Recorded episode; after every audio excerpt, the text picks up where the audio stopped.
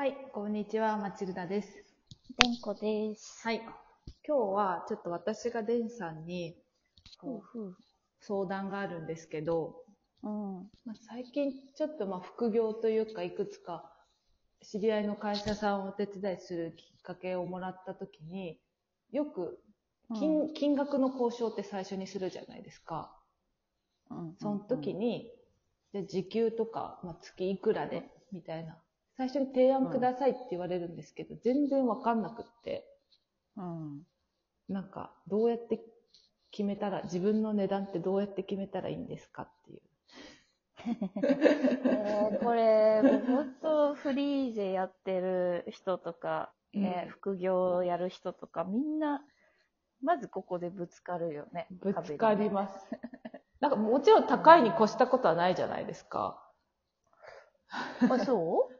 あまあ、で、でも、まあ、そこで高く言っても、あ、でも見合わないなと思ってこう下げる。うん。うん。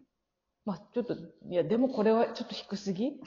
いや、でも、え？みたいな葛藤で、決め、決めてくれって思う時あるんですけど、そうだよね。うん言われるのが一番なんか、なんか楽というか、うん考えなくていいからあれだけど、自分で提示してくださいうは、ん。ちょっと、まあ、初めて考える機会をもらったりした時とかは、うん。相当悩むポイントだよなとかは思うもね。きわかりませんって正直に言ったら、え、普段いくらぐらいでやってんのとか言われて、いや、いうんうん一発目だから悩んでんじゃん、みたいな。一発目。一発目、あいは初めて、ちょっと言葉悪かったですかね、早く。いやいや、悪くない早く。初めてだからわかんないんじゃん、みたいな。うん。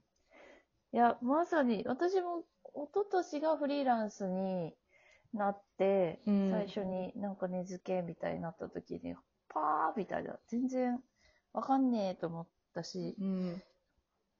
最初どうやったんだろうなまあ、いろんな人に話を、まあ多分聞いたんだと思うんだけど、料金表を自分で作りましょうみたいな感じにうんなんか言われて、うん。こういう、あ、だから仕事の仕方もさ、例えばライターだったら、うん。あの、ライティング、ライティングっていうか、なんだ、同席してのライティングなのか、音音源もらってだけなのか、文字起こしだけとか、うん、なんかいろんなパターンがあるじゃん。編集まで含むとかはい、さ。はい、はい。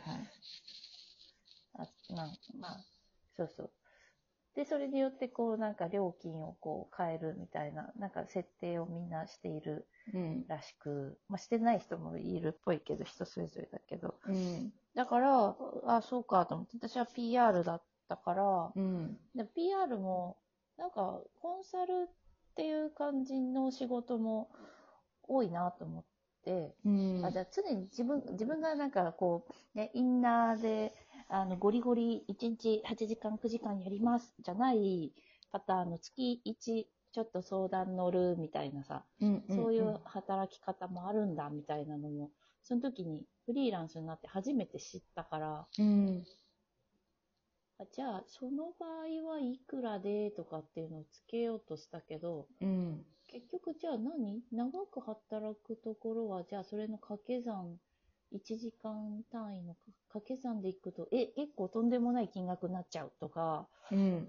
あってあなんかね無理やんと思ってうんうー。ん結局今ねまたね私もそこを考え始めてるんだけど うん。一つ考え方としてねあるのはねはい。えっと年収単位でも考えちゃうへえ。例えば、年間1000万稼ぎたいですみたいな、はい稼ぐぞみたいな目標を立てたとして、うん、そしたら、あの、月に、うん。まあ、今ちょっとめんどくさいから、じゃあ1200万稼ぎますってうん。いう目標を立てたとしたら、月に100万稼げばいいみたいな感じに。うん。なるじゃんうん。そしたら100万稼ぐためには、えー何社でいくらっていう、うんまあ、別に1社で100万でもいいし、うん。うん。例えば複数社やりたいなって思ったら、じゃあじゃあ、2社で50万、50万なのか、うん、70万、30万なのか、みたいな、うん。うん。いうその割合を考えて、うん。で、あと働きたい時間うん。うんっていうのをそこにうーん、なんだろう。自分だったら週3くらいかな、みたいな。うんうん。で、それでいろいろこう割っていくと、うんいやいや、ちょっとこの金額に達するには、達したいけど働きたい時間が、うーん、お、ん？足りないぞみたいな。うん。なんか時間と その金額うんのうん。兼ね合いをそこから細かく調整していくみたいな感じ。逆算するんですね。そう年収から。うん。うん。へ目標から、だからなんか、年収が目標じゃなくてもいいなと思ってて、今私の場合は、とにかく長時間労働したくないわけよ。うんうんうんうん。野球もあるし、飲み会もあるし。飲み会もあるし、もううん5時から飲みたいから、うんうん。で、朝は、朝は全然早くていいんだけどさ、7時、8時からでも全然いいんだけど、でも、やっぱりなんか、あんまりみっちり毎日8時から働きますとかっていう風に押さえつけられていると、うんうん。あんまり精神衛生上良くないから、うん。なんとなく10時、4時、16時のうんうん6時間の間で、なんか働けたらいいかな。だからうん1日5時間くらいでいいか、みたいな感じなんだよ。うんうんうんうん。労働時間は。うんうん。だから、なんかあんまりこう、なんだろうな、時給換算の仕事は合ってないなって思っていて、うん。あ、でもこの間ブラック企業に関わった時、時給でお願いしますって言われて、某ブラック企業。某ブラック企業。